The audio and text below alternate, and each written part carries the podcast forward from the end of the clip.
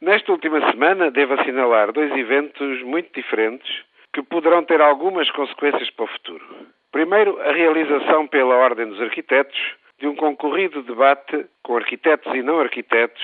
sobre o chamado planeamento de pormenor, que maioritariamente tem envolvido os arquitetos portugueses com resultados no mínimo polémicos. O outro evento foi a solução judiciária, uns cinco anos depois dos eventos do caso,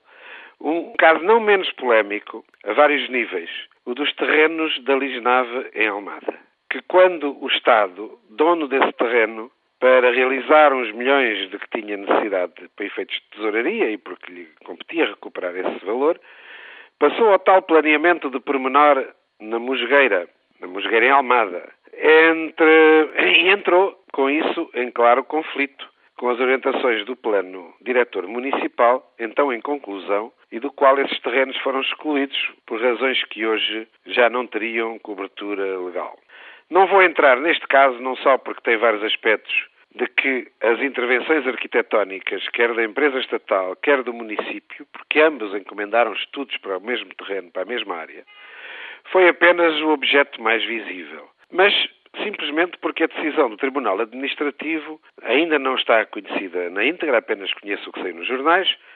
e, portanto, deixo para outra crónica, esperando que o Governo e a Câmara de Almada, desta vez, possam chegar finalmente a um consenso. Única solução que vejo possível para este problema jurídico. Voltando ao planeamento de pormenor, ele tem tido, nas práticas, por todo o país, práticas que não têm sido consideradas satisfatórias. Isso confirmou-se no colóquio da Ordem dos Arquitetos. Nem para os arquitetos que os foram fazendo ao longo destas últimas duas décadas, nem para os que construíram nessas áreas planeadas, portanto os promotores, os construtores,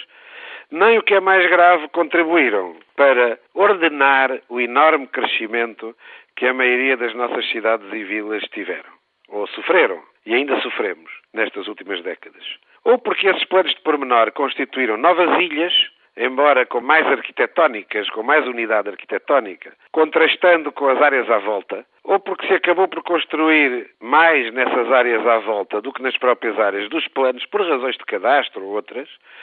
ou para fugir às próprias imposições dos planos, muitas vezes pouco consensuais, e daí que haja cidades médias que fizeram dezenas destes planos por todo o país, em muitos casos ainda em parte vazios. De facto, e para concluir este breve apontamento, os planos de pormenor não obrigavam os proprietários de terreno, que no fundo eram os beneficiários principais, ou se pensava que eram, a fazer as necessárias cedências para o domínio público, nem a realizar os espaços coletivos entre os edifícios que eram desenhados nesses planos. Com frequência, definiam os edifícios com excesso de pormenor, que tipo de casas é que deviam ter, que tipo de acabamentos, etc. Ou caíram em formas arbitrárias, ou pelo menos que não eram consensuais. E assim, mais uma vez,